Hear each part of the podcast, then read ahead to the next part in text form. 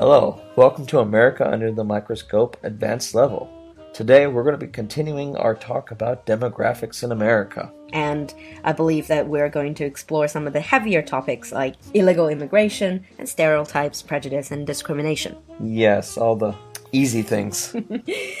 So last time we learned the basics about the population, how they identify themselves, the racial makeup percentage wise, the religion, and also the language they speak.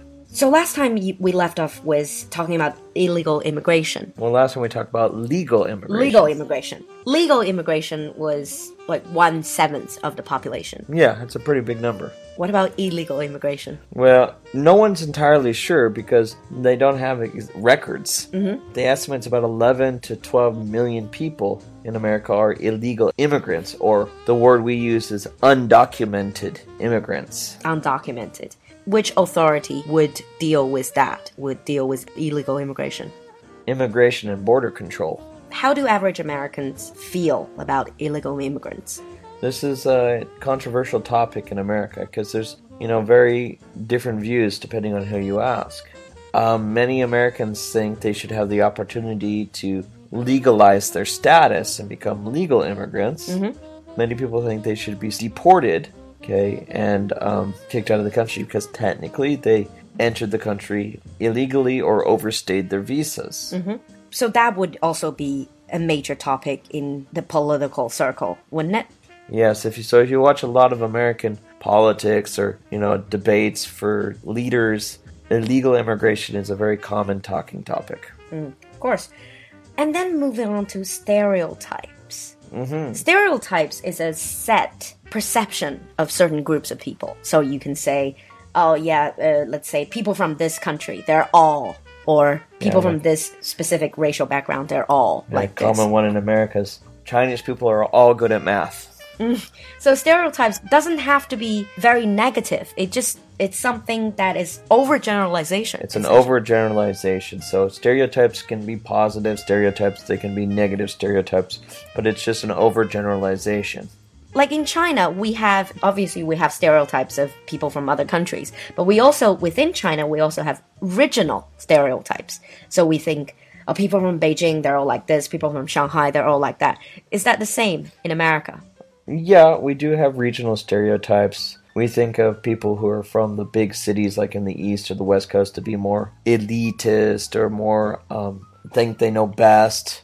Uh, people who are in the more agricultural regions in the south or the Midwest, maybe they're more simple because they're farmers. Whether these are true is really depends from person to person you talk to. That's why they're stereotypes because they're overgeneralizations. Most of these are not entirely true. What about racial stereotypes? Sadly, we have those too. And while yes, we have some people would consider to be, you know, fairly innocent. Like as I mentioned earlier, we say Chinese people are all good at math, mm-hmm. or Italians are great at cooking, mm-hmm. and things like this. But sadly, not all of our racial stereotypes are positive. Mm. So if they're not positive, a lot of them turn into prejudice. Yes, they do. What is the difference between prejudice, 偏见, and discrimination, 歧视? Simply action. Prejudice is more about the feeling and the thinking. You think uh, you are better than another group of people, or you think another group of people is below you. Discrimination is actually doing actions that limit those other groups' freedoms or rights. So, for example, if I own a company and I say I don't hire people from this racial background, that would be discrimination. Yes. So, you can have discrimination against racial background, also obviously gender, Gender, yeah. Mm, religion, as well. Religion. You're going to have discrimination against all kinds of things. So, where do these discrimination come from? Sadly, in America, we have our historical roots. So, if mm-hmm. you're familiar with American history, we had slavery. Mm-hmm. So, that's where a lot of our discrimination come from. We have issues with discrimination against Chinese. Uh, we've had history with discrimination against Japanese, Irish immigrants, Mexican immigrants. So, there is a long history of this in America. Of when a new group of people show up to the country, people have prejudices and it leads to discrimination against these groups. Would you say it's getting better or worse in the United States, in your opinion? In my personal opinion, I think it's getting much better, but it is far from perfect. Well, I mean, for a country of immigrants, it's it's quite natural to see prejudice and discrimination with all these people from different religious, racial backgrounds. One concept in America, and I think if you watch a lot of crime drama or like courtroom drama, you would know it's hate crime. 仇恨犯罪. what exactly is hate crime? That's related to, for example, race. Well, hate crime would be a crime that was motivated by prejudice and racism and discrimination. So, if I give you an example, if I kill you because I want your money, that's just murder. Mhm, That's just crime. That's just crime. If I kill you because you're Chinese, that's a hate crime.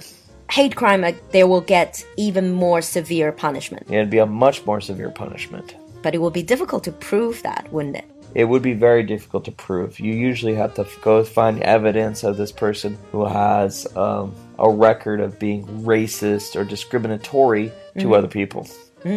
So, is there anything that we need to watch out for? Because obviously, China is not a nation of immigrants. Sometimes it's difficult for Chinese to, to understand or to even imagine being surrounded by people from very different background, religious, racial background. So, if I go to America, for example, is there anything that I shouldn't do? Yeah, we have several like conversational taboos that especially for people you meet for the first time and things we just shouldn't ask about or shouldn't talk about because it can lead to very big misunderstandings mm-hmm. or even resentment. So, one common one is we tend not to talk about race, religion, or politics with people we meet for the first time because we don't know their background, we're not close. We might say something that they will find Offensive. offensive. Mm. Same thing. So you don't ask about race, religion, politics, but you also don't talk about your own views on race, religion, politics. No, we wouldn't. Not with the person we just met. The same with work context. Definitely in work, because in work you can even get fired if you say something that the boss doesn't like. Mm. And in America, there's this idea well, not just in America, but generally in the West, there's the idea of PC, political correctness. 叫政治上正确. What does it actually mean? Well, political correctness has to do with using language that would be considered most appropriate and least offensive. But it changes all the time, though. It does. It's r- it changes with different understandings or different ideas, and it's pretty hard to follow what things are considered PC and what things are not. For example, it's okay to call someone white, Yeah, but calling someone black might be a non PC word. it may or may not. It depends on who you talk to. But a good example for this would be you can call Caucasians white, but you could not call Chinese yellow Uh, so you call Chinese, I guess, just Chinese. or Asians if Asians. you don't know. So these are some of the simple suggestions or reminders for people who are traveling or going to work or studying in America. Watch out for PC language. If you're not sure, you can ask some of your friends there, or if you get to know them a bit better, what is the appropriate way to talk about certain groups. Or my advice would also just play on the safe side and just tend to avoid these topics the first time you meet them. Stick to more innocent daily conversations talking about food, weather, mm-hmm. you know, Traveling. traveling. Okay, so that's about demographics. Next time when we meet, we're going to explore something else about life in the United States. So if you have any questions or comments, please leave them down below. We'll see you next time. Bye everyone. Bye.